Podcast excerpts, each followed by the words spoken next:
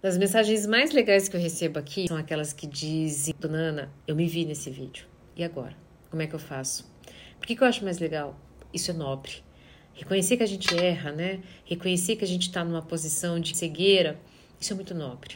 E pedir ajuda é ainda mais nobre. Eu queria aproveitar e te fazer um convite, sabe? Manda aquela mensagem, diz que errou. E se você acredita, né, que estava errando com o filho, né, com o marido, pede perdão. Dá um cheiro. Sabe, no fundo, no fundo, toda manifestação de dor é um pedido de amor. Cuidado, né? Não é porque o agressor que bateu em você está pedindo amor, não, não é isso.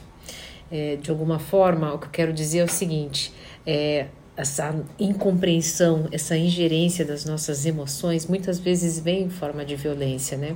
Mas uma pessoa, uma hora tem que parar. E que essa pessoa, né, seja você. Se você não tem forças, né, então se afaste. Às vezes é o melhor que você pode fazer para os dois.